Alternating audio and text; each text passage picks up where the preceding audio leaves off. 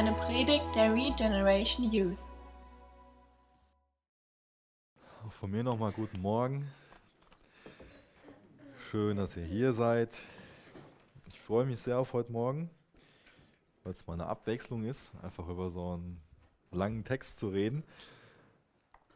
Aber es ist doch eine Ermutigung zu sehen, was so für ein roter Faden da durchgeht. Und ja, es ist echt ermutigend für mich, ähm, immer, dass, dass ich so viel Zeit auch nehmen kann, um, um Gottes Wort zu studieren, um Predigten vorzubereiten und um dadurch einfach zu entdecken, wie, wie kostbar Gottes Wort ist. Und ich wünsche mir, dass ihr dieselbe Erfahrung macht, dass ihr für euch das Gleiche in eurer stillen Zeit erlebt oder wann auch immer ihr euch mit der Bibel auseinandersetzt, dass ihr grabt und dran bleibt und dann einfach Dinge findet, die euch kostbar werden, die kostbarer für euch sind als, als Gold. Ihr könnt gerne Markus 11 aufschlagen. Ich werde ähm, ab Vers 27 predigen und auch über das ganze zwölfte Kapitel.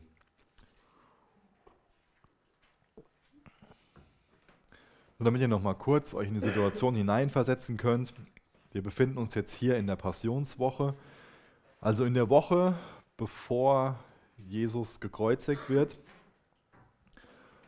Ich habe mir das noch so im Hinterkopf, dass da dieser Palmsonntag war, dieser triumphale Einzug nach Jerusalem, wo Jesus mit seinen Jüngern dann in die Stadt hineinmarschiert ist, wo er auf dem Esel geritten ist und die Leute ihm dann Hosanna zugerufen haben und mit den Palmzweigen und so zugewedelt haben. Und dann ist er einen Tag später wieder in die Stadt hineingegangen, nachdem er dann ähm, woanders die Nacht verbracht hat, in so einem kleinen Dorf ähm, vor den Toren Jerusalems. Und dann kommt er in den Tempel und hat sich gut überlegt, was er macht und er reagiert ganz anders, als wir es so von ihm gewöhnt sind. Er wirft die Geldwechsler da aus dem Tempel heraus und stößt die Tische um. Und jetzt einen Tag, nachdem er für diesen Aufruhr im Tempel gesorgt hat, geht er schon wieder zurück in den Tempel. Ja. Was passiert da alles in dem Tempel?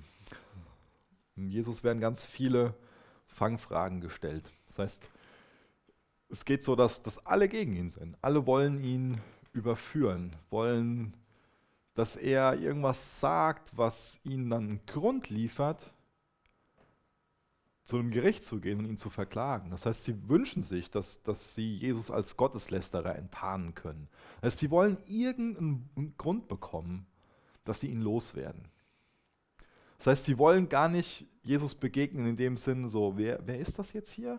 Sondern sie haben ihr Urteil bereits gefällt und sie wollen Jesus loswerden. Das ist das Ziel von den Menschen, die um Jesus herum sind. Und jetzt kommen so einige Wellen, wo, er mit Fangfragen da versucht wird und wo seine Autorität, seine Vollmacht in Frage gestellt wird. Und er bekommt ganz viele verschiedene Fragen gestellt. Ähm, eine Frage ist, ist es okay, dem Kaiser Steuern zu bezahlen?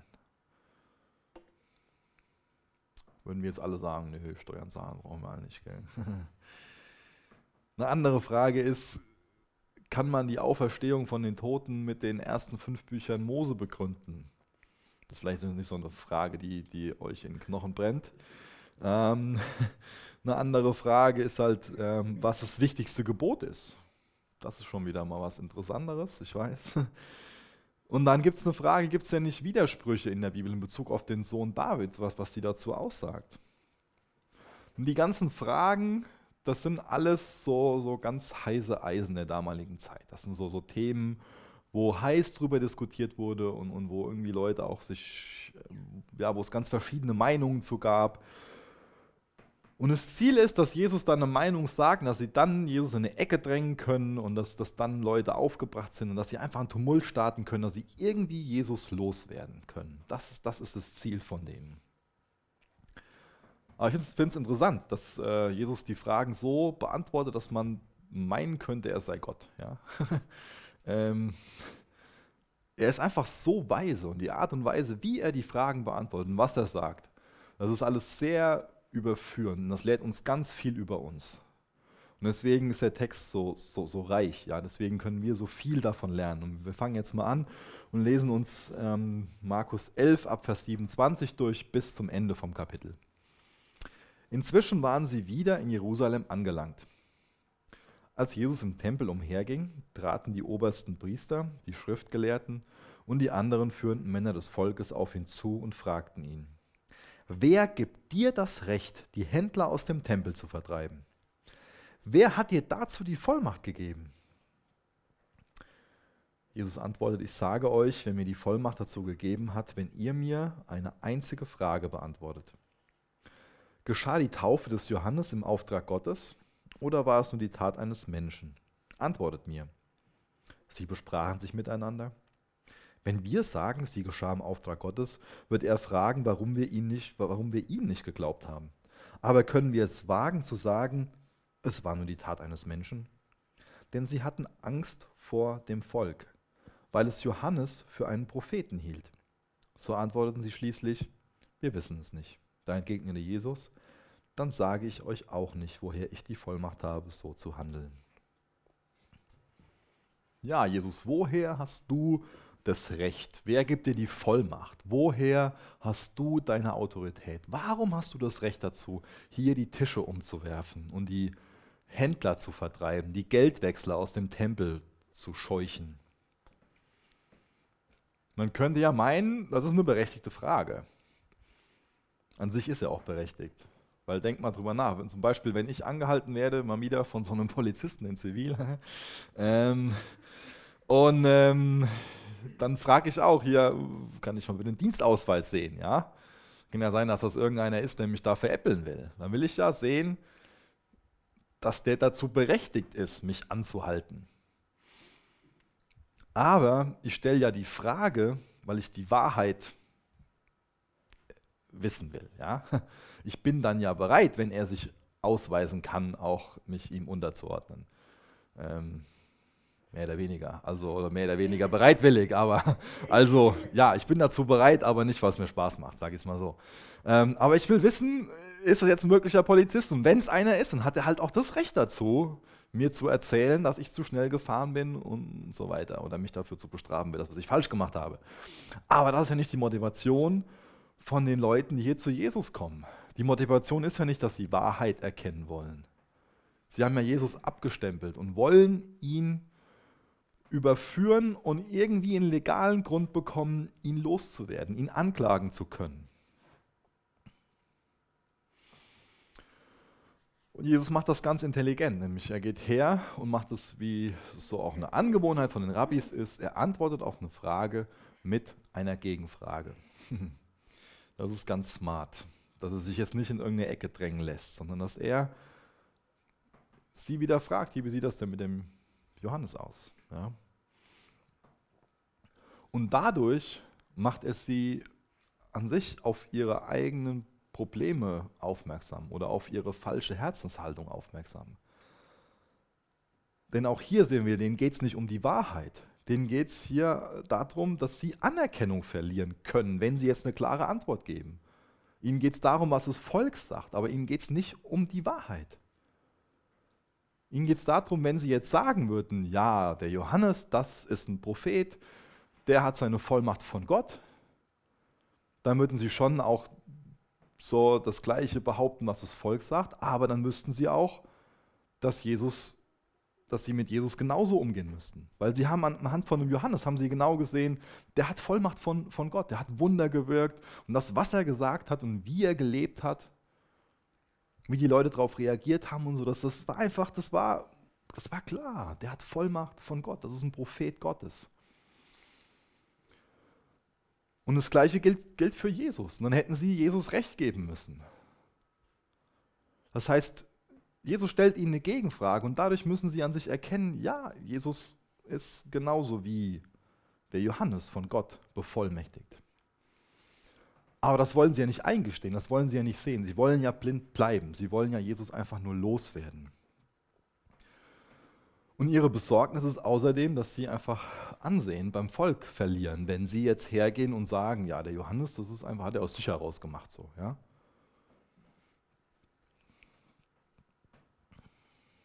Und das ist ganz, eine ganz, ganz falsche Motivation im Herzen, wenn wir einfach nur so eine, ja, wenn wir von, von einer Überzeugung blind sind. Wisst ihr, wie ich das meine? Wir haben ein Urteil gesprochen für uns und sind dann blind, weil wir diese Überzeugung für uns haben. Und genauso ist das hier mit, mit den Leuten, die Jesus überführen wollen. Sie haben ihr Urteil gefällt und sind dann so davon besessen, könnte man sagen. Sie sind blind von, von ihrem eigenen Urteil. Und das will Jesus ihnen jetzt auch klar machen durch das Gleichnis, was er als nächstes erzählt. Dann lasst uns mal Vers 1 bis Vers 12 lesen. Dann fing Jesus an, ihnen Gleichnisse zu erzählen. Also im 12. Kapitel jetzt. Ein Mann legte einen Weinberg an, baute eine Mauer drumherum, hob eine Grube aus, um den Wein darin zu keltern, und baute einen Wachturm. Dann verpachtete er den Weinberg an Bauern und zog in ein anderes Land. Zur Zeit der Weinlese schickte er einen seiner Knechte, um seinen Anteil an der Ernte einzufordern. Doch die Bauern packten den Knecht, schlugen ihn halbtot und schickten ihn mit leeren Händen zurück. Da sandte der Besitzer einen anderen Knecht. Doch dem schlugen sie mit Fäusten ins Gesicht und beschimpften ihn. Den nächsten Knecht, den er schickte, brachten sie sogar um. Andere Boten, die kamen, wurden entweder halb totgeschlagen oder ermordet, bis nur noch einer übrig blieb, sein Sohn, den er über alles liebte. Den schickte der Besitzer schließlich als letzten, weil er dachte, meinen Sohn werden sie sicher nicht antasten. Doch die Weinbauern sagten sich, da kommt der Erbe des Gutes. Kommt, wir bringen ihn um und behalten das Land für uns. Und sie fielen über ihn her, ermordeten ihn und warfen ihn zum Weinberg hinaus. Was glaubt ihr, wird der Besitzer des Weinbergs tun? fragte Jesus. Ich sage euch, er wird kommen, sie alle töten und den Weinberg an andere verpachten. Habt ihr das nicht schon mal in der Schrift gelesen? Der Stein, den die Bauleute verworfen haben, ist zum Eckstein geworden. Das ist das Werk des Herrn und es ist wunderbar anzusehen. Daraufhin wollten ihn die führenden Männer des jüdischen Volkes verhaften, denn sie merkten, dass sie mit den bösen Weinbauern in diesem Gleichnis gemeint waren. Doch aus Angst vor dem Volk wagten sie es nicht, Hand an ihn zu legen. So ließen sie ihn in Ruhe und gingen weg. Auch hier ist Jesus wieder sehr, sehr weise. Er gebraucht ein Gleichnis, um diese Menschen zu überführen. Er erzählt ein Gleichnis und an irgendeinem Punkt von dem Gleichnis wird ihm klar, ey, was der hier gerade sagt, das, bin ja da in dem Gleichnis. Ich komme mir da drin vor. Deswegen ist wichtig, dass wir uns erstmal bewusst machen, wer mit welcher Sache in dem Gleichnis gemeint ist. Das heißt, Gott ist derjenige, der den Weinberg pflanzt. Der Weinberg steht für das Volk Israel. Der Weinberg ist ein Bild für das Volk Israel. Und die Weinbauern, das sind die führenden Juden. Und dann kommen noch diese Knechte in diesem Gleichnis vor, beziehungsweise äh, es kommen diejenige, diejenigen vor, die, die von Gott dann gesandt werden, die von dem Eigentümer gesandt werden zu dem Weinberg, um den, den Teil zu fordern. Und ähm, das sind diejenigen, das sind die Propheten und die Priester, die Gott treu geblieben sind.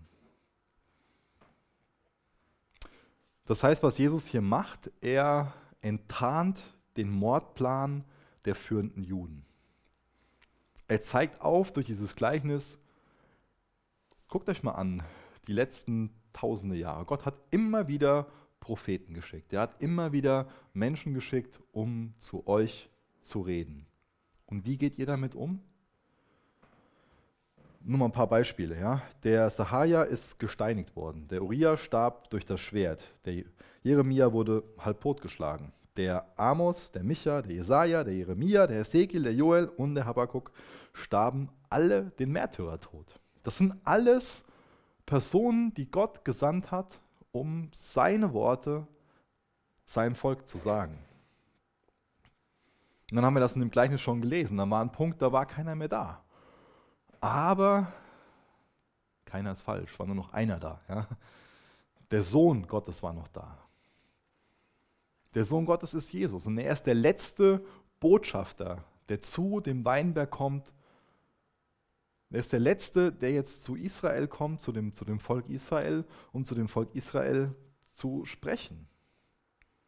Das heißt, in diesem Gleichnis sieht man auch einfach die, die Geduld und die Liebe Gottes Hat Gott es denn nötig, so geduldig zu sein, so liebevoll zu sein? Bestimmt nicht. Es zeigt einfach nur seine Größe, seine Gutherzigkeit. Ist das ein Wort? Ich weiß nicht. Äh, ihr wisst, was ich meine. Es zeigt einfach nur, wie gut er ist, wie liebevoll er ist, wie geduldig er ist. Es zeigt auch, wie wertvoll Israel für ihn ist, wie wertvoll wir für ihn sind. Dem er bereit ist, immer wieder einen zu schicken, immer wieder einen zu schicken. Ein Prophet nach dem anderen, dass er schlussendlich bereit ist, seinen eigenen Sohn zu schicken. Darin erkennen wir die Geduld und auch die Liebe Gottes. Das heißt, Gott nimmt ganz viele Versuche und geht dann so weit, dass er seinen eigenen Sohn sendet. Das heißt, wer Jesus ablehnt, der lehnt dadurch die Liebe Gottes ab. Der lehnt die Hoffnung ab, die Gott ihm anbietet.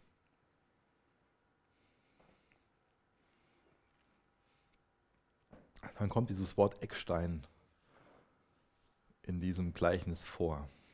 Jesus will der Eckstein von unserem Leben sein. Was für eine Bedeutung hat so ein Eckstein? Die haben damals die Häuser noch ein bisschen anders gebaut, als wir es heute tun. Heute hat der Eckstein, von dem, was ich gelesen habe, längst nicht mehr die Bedeutung für ein Haus wie, wie damals. Aber damals stand der Eckstein auch so symbolisch für das Fundament. Das heißt, wenn der Eckstein, wenn der schon irgendwie schief gesetzt war, dann war das ganze Haus schief. Dann konnte das ganze Haus nicht Bestand haben. Ja. Wenn Jesus jetzt hier mit, mit ähm, sich mit Kfz-Freaks unterhalten hätte, hätte er wahrscheinlich irgendwie so ein Bild gebraucht, wie hier, wenn ihr einen Porsche restauriert, dann gibt ihr auch nicht den Motor davon dem, wie heißt der, Schrotthändler mit. Ähm, oder was ich, Beispiel Fußball. Ähm, so, also so ein Porsche ohne Motor macht keinen Sinn, ja, ist uns allen klar. Ja. Genauso macht so ein, so ein Haus ohne Eckstein einfach keinen, keinen Sinn. Es hat einfach keinen kein Bestand. Oder beim Fußball. Ohne Tore macht das Spiel keinen Sinn. Also ohne diese Alu-Dinger, da meine ich nicht über die, die geschossen werden. Ähm das heißt, Jesus beansprucht hier, der Eckstein zu sein. Er sagt uns, wenn ich nicht das Fundament bin von deinem Lebensgebäude, von, von deinem Leben, dann ist das alles schief. Wenn das fehlt, dann ist es alles auf, auf Sand gebaut, ist es alles nicht beständig.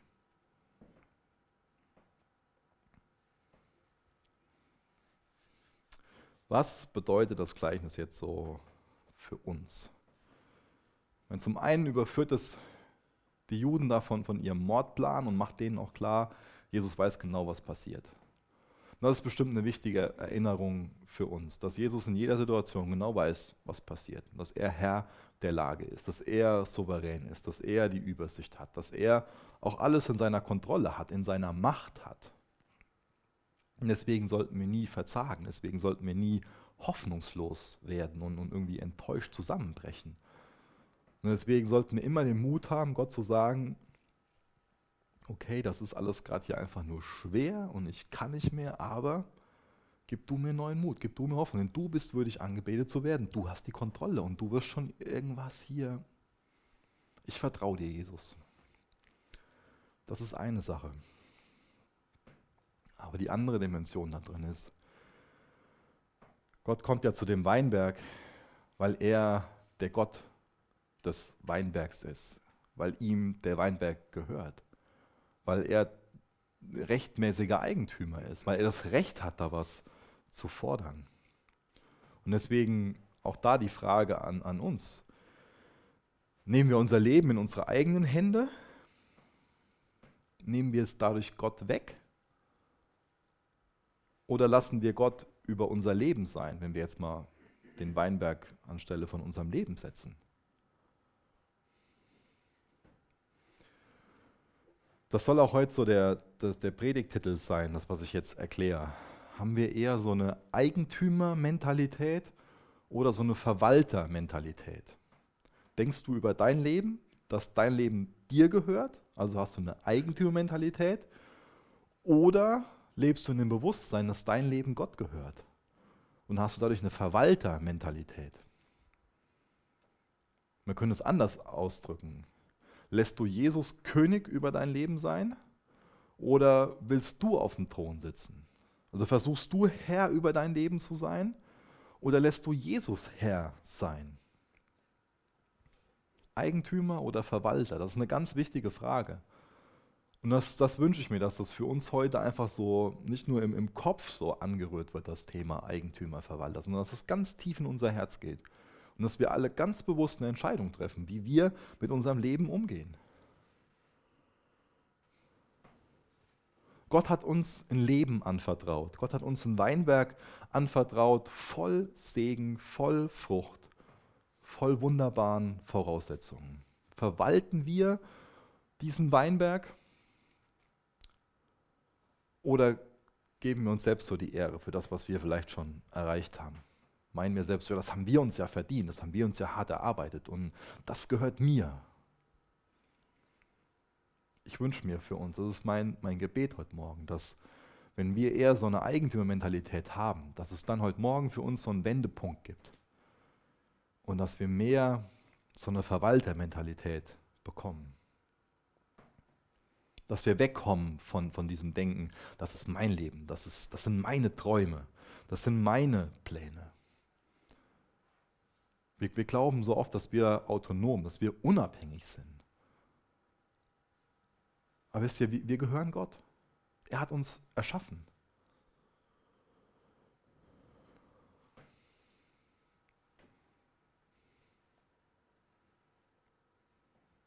In letzter Zeit höre ich immer wieder so diesen, diesen Begriff Generation Selfie. Ich habe mal nachgeguckt, wie viele Selfies pro Tag ins Netz geladen werden. Ähm, ist ganz interessant. 430 Millionen Selfies werden pro Tag ins Netz geladen. Das können wir noch toppen morgen, oder? Ja? Ist, oh, heute, genau, heute ist der Tag, richtig. Ah.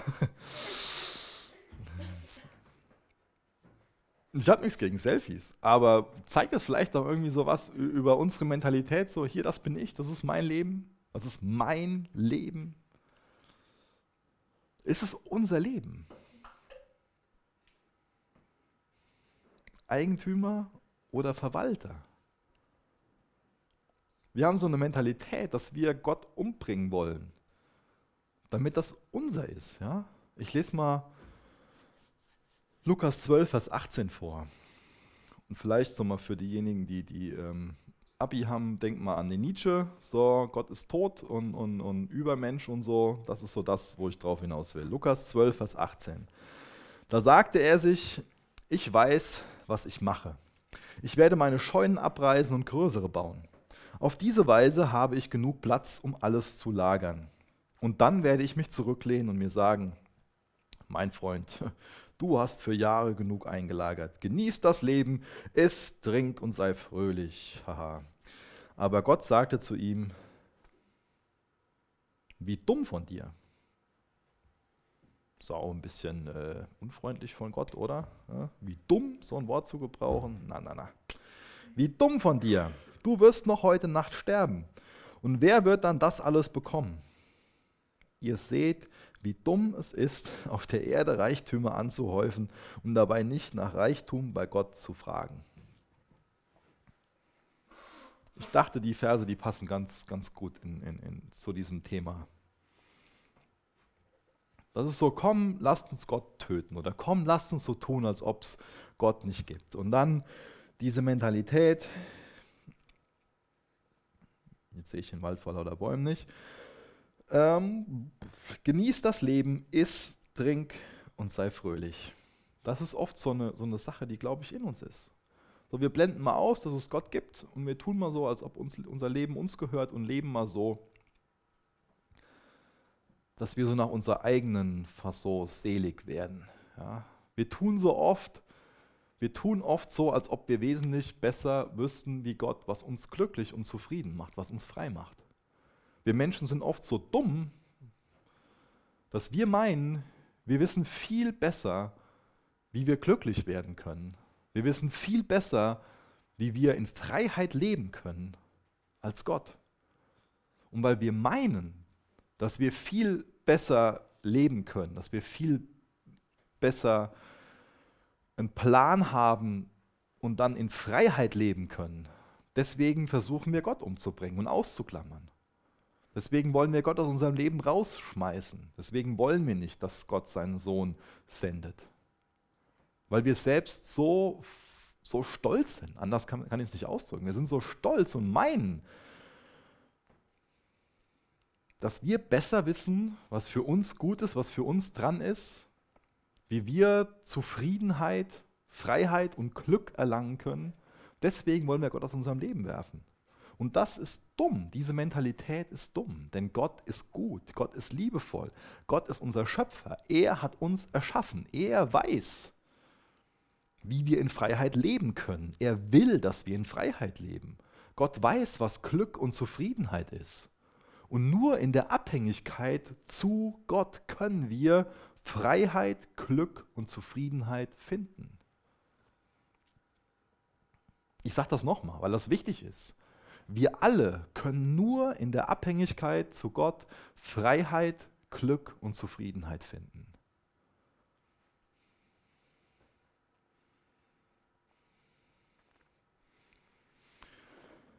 Das ist ja ein uraltes Problem, was ich hier versuche zu skizzieren. Da können wir ja schon erste Mose aufschlagen so, und, und uns da so ein paar Sachen auch über den Teufel angucken. Oder ein anderes Beispiel. Er, der Teufel, ist so dieses, dieser herausragendste Engel, sage ich jetzt mal, formuliere ich jetzt mal.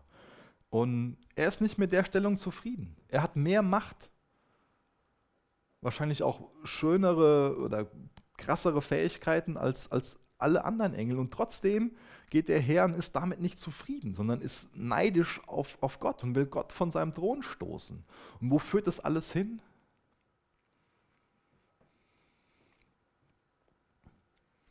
Neid und Stolz, das bringt alles.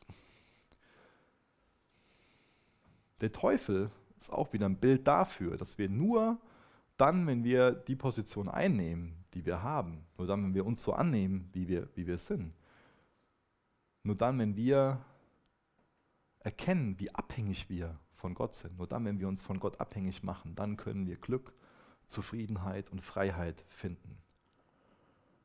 Aber unser Wunsch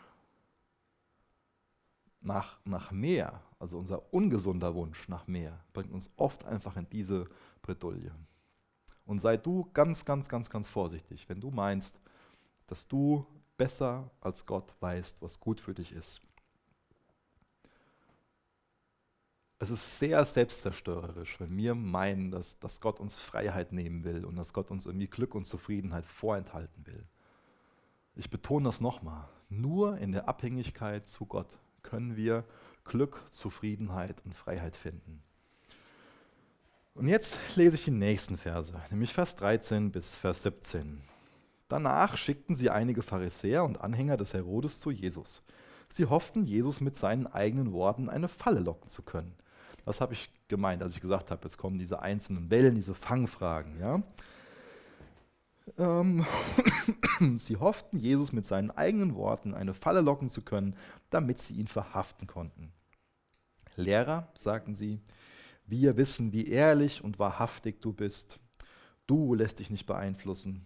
Dabei versuchen sie das gerade, ihn zu beeinflussen, ihn zu beeinflussen, indem sie ihm Honig ums Mund wegschmieren oder wie wir das nennen, ja? Du bevorzugst niemanden. Du lehrst die Wege Gottes und was du sagst, ist wahr. Das stimmt alles, was sie sagen, aber sie sagen die Wahrheit, ohne dass sie es merken, ohne dass sie das glauben. Ja? Nun sage uns, ist es richtig, an den Kaiser Steuern zu zahlen? Sollen wir sie bezahlen oder nicht? Jesus durchschaute ihre Scheinheiligkeit und sagte, wen wollt ihr mit euren Fangfragen überlisten? Zeigt mir eine römische Münze und ich werde es euch sagen. Als sie ihm eine reichten, fragte er, wessen Bild und Titel ist hier eingeprägt? Bild und Titel des Kaisers, antworteten sie. Nun, sagte Jesus, dann gebt dem Kaiser, was dem Kaiser gehört, und gebt Gott, was Gott gehört. Diese Antwort verwunderte sie sehr. Auch hier ist es wieder hilfreich, wenn wir ein paar Hintergrundinformationen kennen. Die Römer mussten ganz viele, äh, die Juden mussten ganz viele verschiedene Steuern bezahlen. Das heißt, sie mussten auch schon ähm, für ihren Distrikt, für ihren für den Bereich, in dem sie gewohnt haben, gelebt haben, mussten die Steuern bezahlen, ganz viele verschiedene Steuern. Und dann kam obendrauf noch on top eine Steuer, die sie an die Römer bezahlen mussten. Ja, es ist uns ja allen klar, dass sie unterdrückt werden von diesen römischen Besatzern und dadurch hatten sie noch mehr Spaß daran, den Römern Steuern zu bezahlen. Und dann wussten sie auch, dass diese Steuern zum Teil dazu verwendet werden, um einfach ähm, einen ganz luxuriösen Lebensstil der Oberklasse, den, den führenden Römern da zu finanzieren. Damit hatten sie natürlich auch schon mal Stress, logischerweise, dass sie irgendwie so glauben, so ja, hm, ich armer Bauer muss jetzt noch dafür bezahlen, dass die das und das und einen ganz sündigen Lebensstil finanzieren. Was noch obendrauf kam, was sie in noch größere Gewissenskonflikte auch gestürzt hat, war, dass mit diesem Geld heidnische Tempel gebaut wurden. Ja, Teil von dem Geld, Teil von der Steuer wurde dafür verwendet, heidnische Tempel zu bauen. Das heißt, die Frage war auch, Sie hätten auch direkt fragen können, Jesus, ist es denn okay für uns, dass wir heidnische Tempel mitfinanzieren? Was noch on top kommt, was wir auch nicht da bewusst lesen, aber doch lesen in, in dem Text ist, man musste diese Steuer an die Römer mit einer gewissen Münze bezahlen. Und auf dieser Münze, das war so eine Silbermünze, da war das Bild von dem Kaiser. Nämlich, das waren so damals Propagandamittel, die es dies gab. Das konnte man, also jeder, der irgendwie dann irgendwie ein, ein Gebiet erobert hatte, der hat sofort Münzen prägen lassen mit seinem Bild drauf damit alle wussten, hier, jetzt bin, jetzt bin ich hier der, der Oberste, ja. ähm, und dann stand auch ein Titel drauf. Und jetzt könnten wir vielleicht denken, da stand dann irgendwie Kaiser so und so drauf. Da stand noch mehr drauf. Da stand drauf Cäsar so und so, Sohn Gottes und hoher Priester. Krass, oder? Auch gerade so, wenn wir die Sachen so aus Hebräer im Hinterkopf haben. Das heißt, der Kaiser hat vorgegeben, ich bin der Sohn Gottes. Der Kaiser hat vorgegeben, ich bin euer hoher Priester. Und das war natürlich, ich meine, wenn die, ich weiß nicht, wie bewusst sie damit die Juden jetzt angegriffen haben, aber die konnten nicht in einer besseren Art und Weise äh, die Juden angreifen. Die konnten das nicht offensiver machen in, in, in dem, dem Sinne. Ja?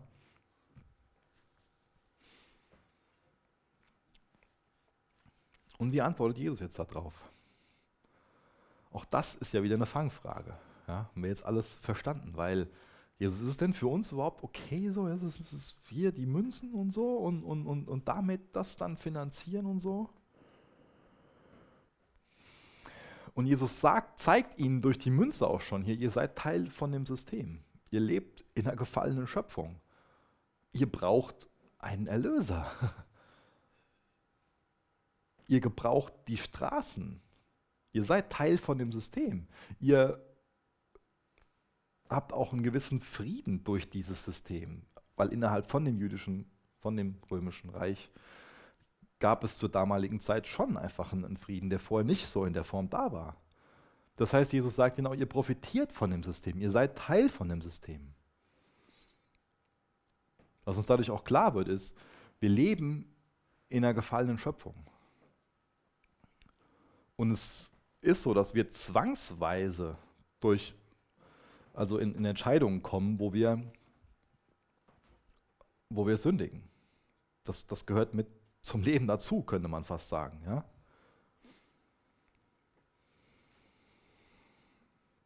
Das heißt, ein Gewissenskonflikt gehört zum Leben mit dazu. Das ist das, was Jesus hier sagt.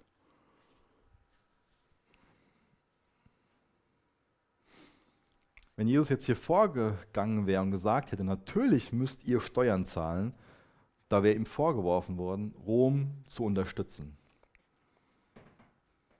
Da hätten dann auch wieder wie viele Leute Schwierigkeiten mit gehabt. Und noch dann wäre dann Aufruhr entstanden. Wenn er einfach nur gesagt hätte, nee, ihr müsst auf keinen Fall Steuern bezahlen, dann wären sie natürlich zu den Römern gegangen und hätten gesagt, hier, der startet hier einen Volksaufruhr und, und der muss sofort eingesperrt werden. Aber Jesus geht her und greift das Thema an sich wieder auf, was er schon mal angesprochen hat, eben durch das Gleichnis. Micha geht her und sagt, lass mich das nochmal lesen, bevor ich das falsch zitiere. Gebt dem Kaiser, was dem Kaiser gehört, und gebt Gott, was Gott gehört. Seht ihr, auf diesen Münzen, da ist das Bild von dem Kaiser geprägt. Aber wie sind wir denn laut den ersten Kapiteln von Mose erschaffen? Gott hat sein Bild in uns geprägt. Wir gehören Gott. Deswegen sind auch hier wieder wichtige Fragen. Geben wir zum einen dem Staat, was dem Staat gehört? Jetzt ist ja auch schon wieder so die Zeit für Lohnsteuerjahresausgleich und solche Sachen und auch das Thema Schwarzarbeit und alles Mögliche, wo dann viele Leute so, Lalalala.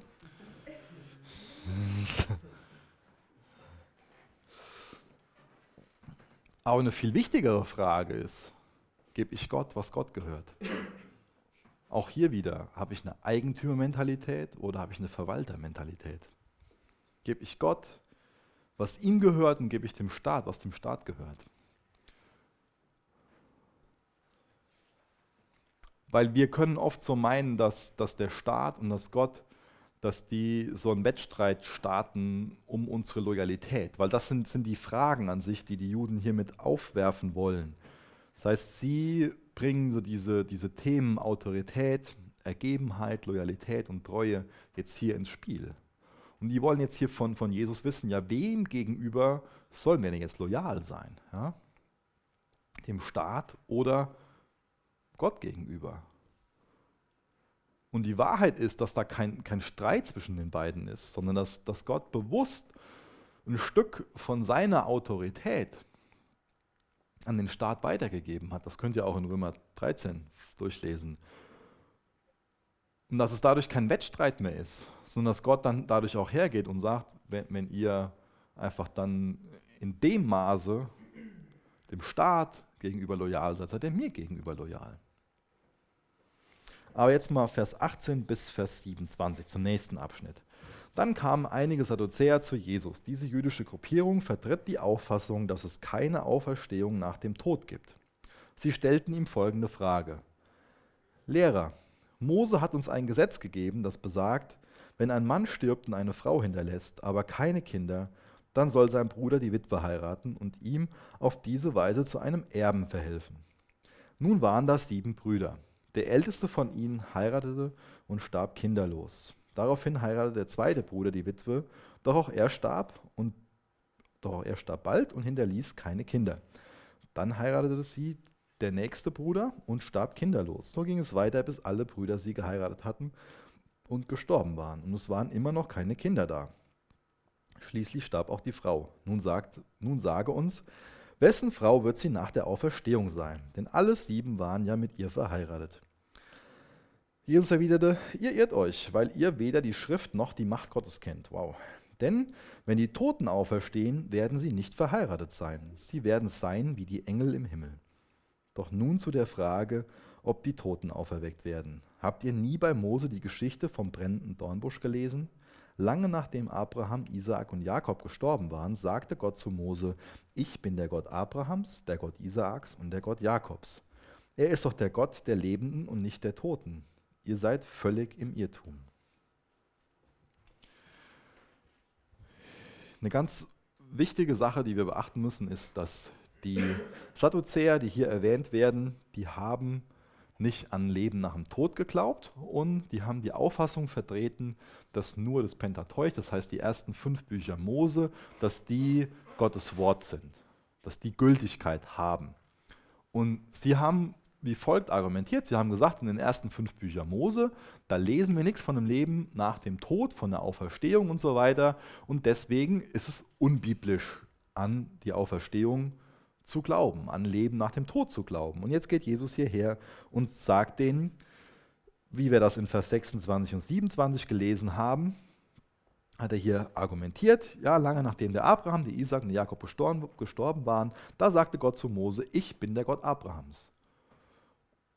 Und Gott wird ja nicht sagen, ich bin ein Gott von, von einem Toten, sondern er sagt dadurch, dass Gott selbst gesagt hat, dass die gerade noch leben. Und deswegen muss es ein Leben nach dem Tod geben. Damals gab es nicht so ein Sozialsystem, wie es es heute gab. Gab es keinen Sozialstaat und deswegen gab es viele Regeln in der Bibel, wie man sich einfach ähm, um benachteiligte Personen kümmern soll und, und, wie die einfach aufgefangen werden können. Und da war es halt so, dass, dass der Familie eine große Bedeutung zukam, auch in dem Sinne, dass man sich auch finanziell und so weiter umeinander kümmert. Und deswegen war es einfach von Gott so eingesetzt, dass wenn äh, wenn eine Frau verwitwet wurde, das heißt, wenn ihr Mann gestorben ist und sie noch keine Kinder hatte, dass dann der Bruder von dem Mann sie heiraten soll, um ein Kind zu, zu zeugen, damit dann für die Frau gesorgt ist. Weil so eine Witwe konnte einfach in der damaligen Gesellschaft nicht alleine, ohne Familie, ohne Hilfe überleben. Und die treiben das Beispiel hier natürlich äh, auf die Spitze. Ja. Ähm, und wenn, wenn ich Jesus gewesen wäre in der Situation, ich hätte damals wahrscheinlich gesagt, ihr seid doof. Der spätestens der Vierte hätte gesagt, dich heirate ich nicht, auf dir ist ein Fluch, ich werde nicht auch noch sterben, weil ich mit dir verheiratet wurde, ja. Irgendwie so nach dem Motto. Ähm, weil ich, das ist halt, es ist halt eine ne, ne dumme Frage, ja. Genauso wie, wie, wie, so eine Frage, Sie hätten hier auch fragen können, ähm, was gibt es da nochmal alles für Dinger? Ähm, das ist die, dieses ganze Thema. Kann Gott einen Stein erschaffen, der so schwer ist, dass er selbst nicht mehr heben kann? Ja? Also eine Sache, die, die, die in sich selbst einfach die entgegen jeglicher Logik ist. Oder eine andere Frage. Hatte Adam einen Bauchnabel? Das ist auch so eine Sache, wo du dir schön den Kopf zu zerbrechen kannst.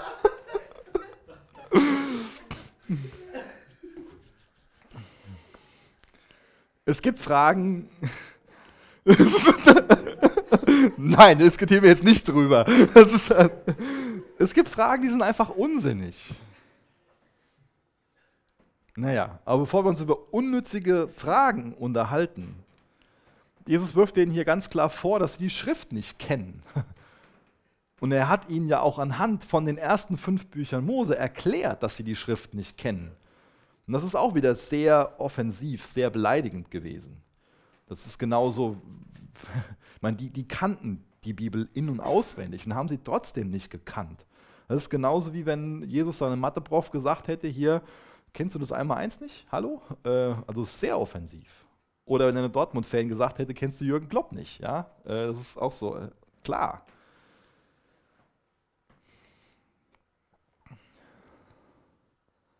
Aber auch hier, die Sadduzäer, die sind so, wie, wie, ich das am Anfang schon mal versucht habe zu erklären, die sind so in, in ihrer Meinung, in ihrer Denke gefangen, dass sie blind für das sind, was eigentlich in der Bibel steht. Und wo uns Jesus hier darauf aufmerksam macht, ist, dass es einfach im Leben nach dem Tod ganz andere Regeln gibt, dass es eine ganz andere Dimension ist. Und deswegen ist es für uns wichtig, dass wir auch uns eingestehen, dass das nicht in unseren Kopf passt. Wir sind jetzt einfach noch an andere Dimensionen gebunden, auch in unserem Denken.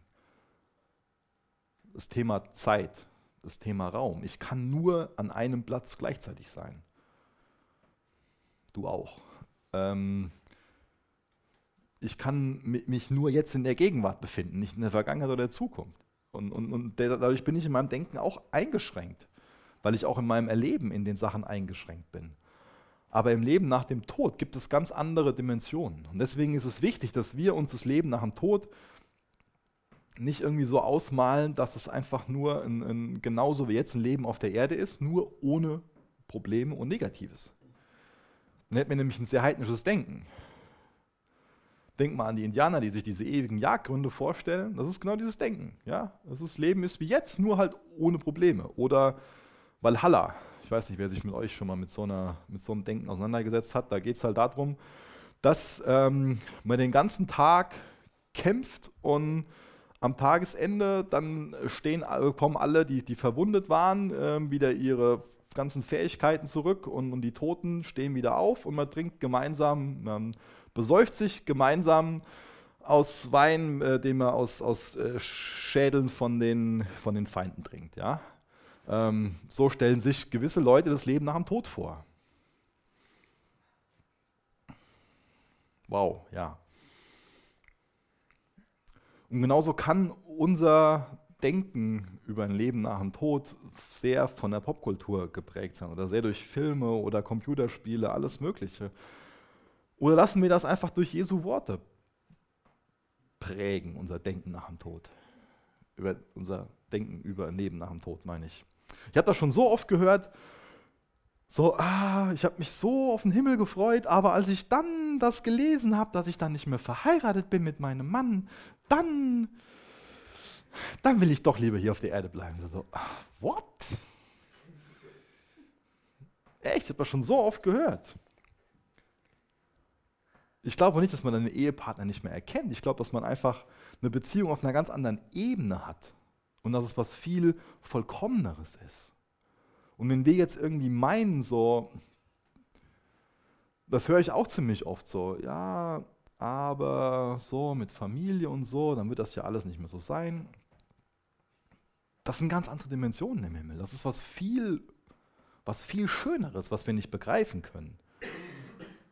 Und es ist für uns fatal, wenn wir uns irgendwie unsere Freude auch über das und unsere Hoffnung über das, was kommt, wenn wir uns das trüben lassen durch irgendwie eine Sache, dass wir uns da gewisse Dinge nicht vorstellen können. Lass dir die Hoffnung nicht rauben in Bezug auf die Sachen. Vers 28 bis Vers 34. Einer der Schriftgelehrten stand dabei und hörte dem Gespräch zu. Er merkte, wie gut Jesus geantwortet hatte. Deshalb fragte er ihn, welches von allen Geboten ist das wichtigste? Jesus antwortete, das wichtigste Gebot ist dies. Höre, o Israel, der Herr unser Gott ist der einzige Herr. Und das schon mal als Randnotiz, das, was Jesus hier macht. Er zitiert das Schma Israel, das ist eine Sache, die die Israeliten täglich wiederholt zitieren mussten. Das wichtigste Gebot ist dies: Höre, o Israel, der Herr unser Gott ist der einzige Herr, und du sollst den Herrn, deinen Gott, von ganzem Herzen, von ganzer Seele, mit all deinen Gedanken und all deiner Kraft lieben. Das zweite ist ebenso wichtig. Liebe deinen Nächsten wie dich selbst. Kein anderes Gebot ist wichtiger als diese beiden. Der Schriftgelehrte erwiderte, das hast du sehr gut gesagt, Lehrer. Du hast die Wahrheit gesprochen, als du sagtest, dass es nur einen einzigen Gott gibt und keinen außer ihm. Und ich weiß auch, dass es wichtig ist, ihn von ganzem Herzen mit all meinen Gedanken und all meiner Kraft zu lieben und meinen Nächsten zu lieben wie mich selbst. Das ist weit wichtiger, als die Brandopfer und Opfergaben darzubringen, die vom Gesetz vorgeschrieben werden. Als Jesus sah, welche Einsicht dieser Mann besaß, sagte er zu ihm, Du bist nicht weit vom Reich Gottes entfernt. Danach wagte niemand mehr, ihm weitere Fragen zu stellen.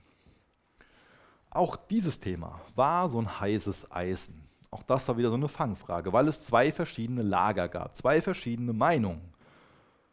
Es gab damals auf der Grundlage vom Alten Testament 613 Gesetze. Und dann gab es die Auffassung, die sind alle gleich wichtig, das hat ein Lager vertreten und das andere Lager, die anderen Rabbis, die haben gesagt, nein, es gibt Gebote, die sind schwerer und es gibt Gebote, die sind leichter. Schwerer und leichter, ähm, diese Worte haben sie gebraucht, um zu sagen, schwerer steht dafür, die sind bedeutender, das ist wichtiger, die einzuhalten. Und es gibt Gebote, die sind leichter, das heißt, die sind untergeordnet. Das heißt, das war eine Fangfrage, weil, Jesus, weil die Juden auch da wieder wollten, dass Jesus wieder irgendwelche Leute gegen sich aufbringt. Und dann geht Jesus her und sagt, dass, dass diese beiden einfachen Prinzipien, dass das das ist, worauf sich das Gesetz reduzieren lässt. Das heißt, er geht her und sagt, das, sind, das ist Gottes Gebot und das andere, das ist die Auslegung von diesen beiden geboten. Das heißt, auf diese beiden Prinzipien, Gott lieben und Menschen lieben, lassen sich die anderen Gesetze reduzieren. Ja? Das ist eine Auslegung quasi, das andere, was an Gesetz da ist. Und dann geht er hierher und sagt von, von ganzem Herzen, von ganzer Seele, mit all deinen Gedanken, all deiner Kraft, sollst du Gott lieben. Wie, wie, wie sieht es aus? Für was steht Herz, Seele, Gedanken und, und Kraft? Herz ist das nur so unsere Pumpe in Anführungsstrichen. Das steht hier nicht für, für die Pumpe, die das Blut irgendwie zirkulieren lässt, sondern steht so für unsere Kommandozentrale, könnte man sagen. Das heißt, in unserem Herz, da werden Pläne gemacht. Da werden Entscheidungen getroffen. Da werden auch unsere Gefühle, unsere Leidenschaften, unsere Wünsche, die werden da, ich sag mal, verarbeitet, aber auch geformt. Deswegen liebst du Jesus mit deinem Herzen, mit den Entscheidungen, die du triffst. Für was steht die Seele? Seele ist so die Quelle der Lebenskraft, des Lebenswillens. Das ist diese, diese treibende Kraft, ja. Auch da werden unsere Gefühle, Leidenschaften und, und Wünsche verarbeitet. Und wir entwickeln so eine, so eine Willensstärke oder auch klare Ziele. So dieses Ich werde und ich gebe mich hin. Lieben wir Gott, indem wir klar sagen, ich richte mein Leben nach, nach ihm aus, ich gebe mich ihm hin. Lieben wir Jesus, indem wir sagen, und nicht nur sagen, sondern das einfach mit unserem Herzen so meinen und einfach so diese Entscheidung treffen. Ich bin nicht länger Eigentümer, sondern ich lasse Jesus Eigentümer sein und ich bin jetzt Verwalter von dem, was ich habe. Dann steht da auch Gedanken. Da steht auch für unseren Verstand. Unser Verstand, das ist die Fähigkeit, dass wir unsere Wahrnehmung, dass wir das reflektieren, überdenken, dass wir unsere Gedanken werten, dass wir uns dann eine Meinung und, und Urteile bilden. Das heißt, unsere Liebe zu Gott, das ist nicht nur was, was sich auf einer emotionalen Ebene irgendwie abspielt. Ganz im Gegenteil.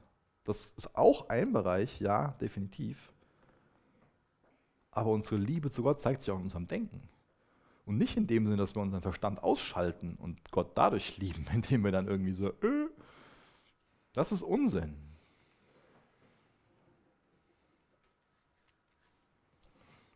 Dann geht es hier auch um den Bereich Kraft, Stärke.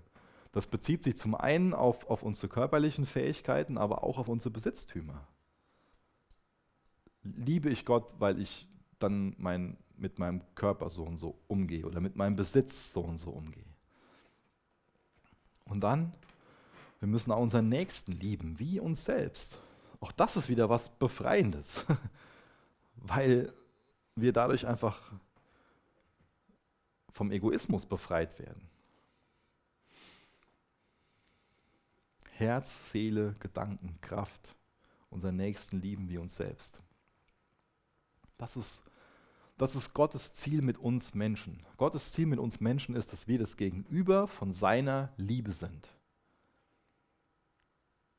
Und wenn wir das Gegenüber von seiner Liebe sind, wenn wir uns von ihm lieben lassen, dann können wir ihn lieben mit aus ganzem Herzen, mit unserer Seele, Gedanken, Kraft, mit allem, was wir sind, ganzheitlich. Und dann können wir unseren Nächsten lieben. Das, das ist Gottes Ziel mit uns. Das heißt, Gott will nicht einfach so, so einen plumpen Gehorsam ein paar Geboten gegenüber, sondern Gott wünscht sich von uns, dass wir ihn aus ganzem Herzen lieben, dass wir Freude an ihn haben. Und Gott wünscht sich von uns aus ganzem Herzen, dass wir unsere Mitmenschen lieben. Das ist sein Ziel für uns. Darum soll es uns gehen.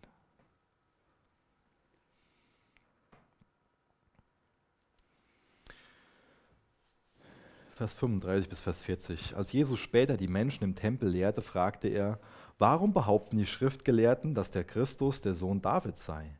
David selbst hat doch geleitet vom Heiligen Geist gesagt, der Herr sagte zu meinem Herrn, setze dich auf den Ehrenplatz zu meiner Rechten, bis ich deine Feinde demütige und sie zum Schemel unter deinen Füßen mache. Wenn selbst David ihn also Herr nannte, wie kann er da gleichzeitig sein Sohn sein? Und die Menge hörte ihm gebannt zu. Und er lehrte sie noch weiteres. Hütet euch vor den Schriftgelehrten. Sie lieben es, sich in wehenden Gewändern zu präsentieren und zu sehen, wie sich alle tief vor ihnen verneigen, wenn sie über die Marktplätze flanieren. Und sie beanspruchen, in den Synagogen und bei Festen auf den Ehrenplätzen zu sitzen, doch gleichzeitig betrügen sie Witwen schamlos um ihren Besitz. Und um zu verbergen, wie sie wirklich sind, sprechen sie in der Öffentlichkeit lange Gebete. Deshalb wird ihre Strafe umso härter sein. Das ist interessant, dass es zuallererst jetzt um diese wichtigsten Gebote geht. Gott zu lieben und die Menschen zu lieben. Und was jetzt passiert im Text, dass zuallererst, das haben wir jetzt gerade gelesen, dass es um eine Gruppe geht, wo wir quasi von lernen können, wie wir, ich überspitze jetzt mal, unseren Nächsten hassen und Gott hassen. Mit die Pharisäer, die haben so dieses selbstgerechte Denken gehabt, oh, wir sind so toll und wir sind, wir sind so einfach was ganz Besonderes in Gottes Augen und wir sind auch was ganz Besonderes für, für die anderen Leute hier. Ja? Aber die Wahrheit ist, dass sie einfach nur für ihren Status, Anerkennung, Respekt und Aufmerksamkeit gelebt haben. Sie waren die größten Egois e-, Egoisten. Und wir alle stehen in dieser Gefahr, dass wir viel Wert auf unseren Status legen, dass wir viel Anerkennung wollen, dass wir viel Respekt und Aufmerksamkeit wollen. Das ist eine Gefahr für uns alle. Ihre Aufgabe war es eigentlich, die Aufgabe der Pharisäer war eigentlich, dass sie den Glauben von den Leuten fördern. Aber was haben sie gemacht? Kleinliche Gesetze erlassen, waren ganz schlechte Beispiele, haben sehr religiös, gesetzlich selbstgerecht gelebt und haben es dadurch den anderen Leuten schwer gemacht, Gott zu lieben und die Nächsten zu lieben. Das war ihre Aufgabe. Die Aufgabe der Pharisäer war es, andere darin anzuleiten, was es bedeutet, Gott zu lieben, die Nächsten zu lieben. Aber sie haben durch ihren Lebensstil das, das Gegenteil gemacht. Sie sind über die Marktplätze flaniert, haben besonders viel Wert darauf gelegt, die Ehrenplätze einzunehmen, haben sich da in wehenden Gewändern präsentiert, lange Gebete gesprochen, wie wir das gerade gelesen haben. So lebt nicht jemand, der Gott liebt und Menschen liebt. Die leben dafür, um gesehen zu werden, um Aufmerksamkeit zu bekommen. Ich lese mal Vers 41 bis 44 den, den Schluss, weil da bekommen wir jetzt ein positives Beispiel, was es bedeutet, Gott zu lieben, Menschen zu lieben. Jesus setzte sich in die Nähe des Opferkastens. Sorry. Jesus setzte sich in die Nähe des Opferkastens im Tempel und beobachtete, wie die Menschen Geld einwarfen. Viele reiche Leute legten große Beträge hinein. Dann kam eine arme Witwe und warf zwei kleine Münzen hinein. Da rief er seine Jünger zu sich und sagte, ich versichere euch, diese arme Witwe hat mehr gegeben als alle anderen. Denn sie alle haben nur einen winzigen Bruchteil von ihrem Überfluss abgegeben, während diese Frau, so arm sie ist, alles gegeben hat, was sie besaß. Die Frau, die arme Witwe, hat alles gegeben, was sie besaß. Und dadurch hat sie mehr gegeben als alle anderen. Wie sieht das noch mit uns aus? Wie, wie geben wir? Und ich weiß, ich werde oft angeguckt, wenn ich was zum Thema Geld sage, weil, ach ja, der Micha, der ist ja von der Gemeinde angestellt und das ist ja klar, dass der das so und so sagt.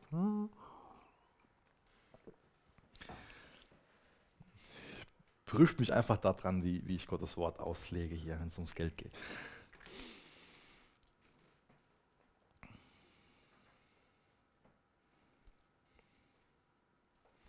haben auf der einen Seite da Personen gesehen, eben uns die Pharisäer angeguckt, die wollten einfach was gelten, ja? die wollten einfach was, was sein, die wollten einfach Respekt und Anerkennung haben, die wollten einfach ja, quasi den, von den Menschen gelobt werden und als einfach nur toll bewundert werden, in einem total negativen Sinn.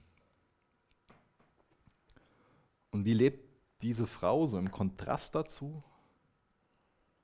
sie, sie gibt nicht alles, was sie hat, weil sie dann jetzt von den Menschen bewundert werden will, sondern da drückt sich eine ganz tiefe Beziehung zu Gott aus, indem sie einfach das Letzte, was sie hat, Gott hingibt und dadurch ganz klar sagt,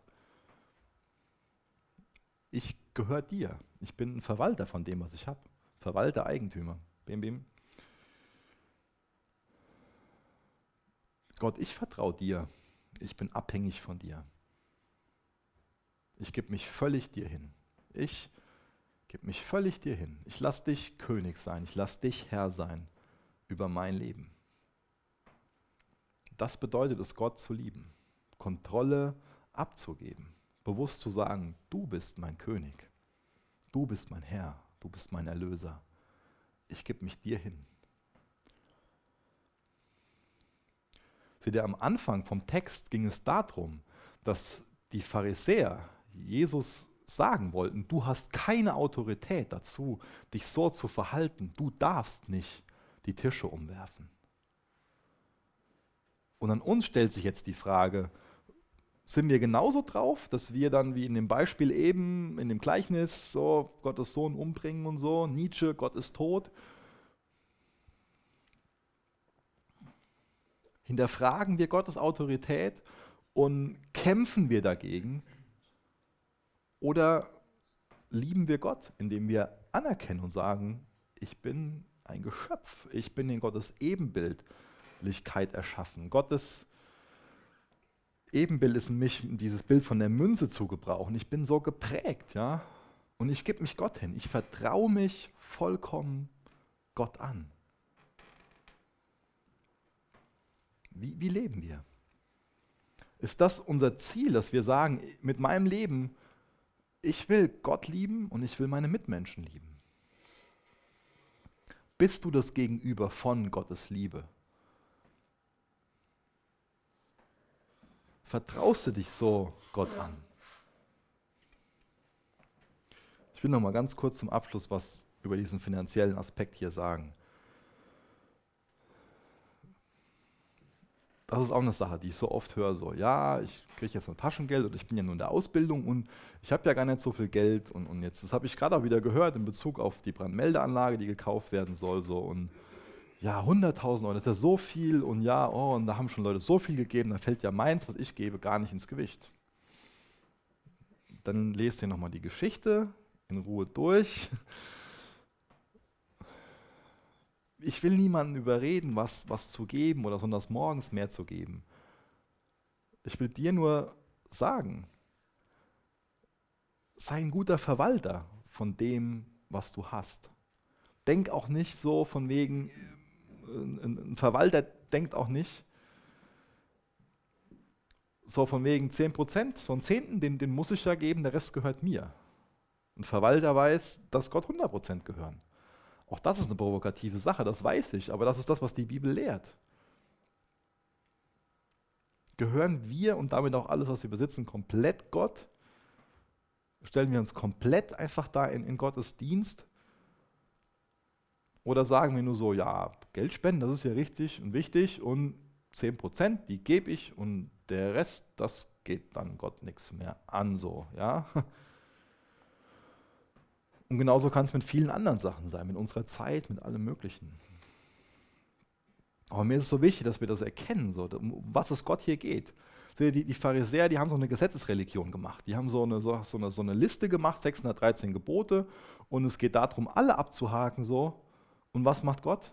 Ihm geht es darum, Gott zu lieben, Menschen zu lieben. Das ist ein Lebensstil, das ist eine Beziehung, die da beschrieben wird. Und deswegen will ich dich einfach heute Morgen nochmal dazu auffordern, dass du für dich ganz klar eine Entscheidung triffst. Willst du Eigentümer sein von deinem Leben? Willst du König sein? Willst du auf dem Thron sitzen? Oder willst du Verwalter sein? Erkennst du, dass du in der Ebenbildlichkeit Gottes geschaffen bist, dass du geprägt bist von Gott, dass du ein Geschöpf bist, dass du Gott gehörst. Jesus hat einen Preis für dich am Kreuz bezahlt, damit du erlöst sein kannst und er hat dich dadurch auch erkauft. Bist du Eigentümer oder bist du Verwalter? Jesus, ich möchte dich bitten, dass du ein ganz neues Werk in unserem Leben tust, dass du uns ganz neu an den Punkt bringst, dass wir verstehen, dass wir geschaffen wurden, um das Gegenüber von deiner Liebe zu sein. Jesus, es ist deine Güte, die uns zur Umkehr bringt. Jesus, mach uns frei von Besitzansprüchen, die wir an unser eigenes Leben stellen, Herr. Befreie uns von allem Denken, dass wir meinen, dass wir uns selbst gehören. Befreie uns vor eigener Hoffnung, Wünschen, Träumen. Mach, dass wir uns völlig dir hingeben. Jesus, wir wollen dich lieben. Wir wollen unseren Nächsten lieben. Wir wollen dich mit allem lieben, was wir sind, Herr. Fang du einfach ein ganz neues Werk in unserem Leben an, Herr. In Jesu Namen. Amen.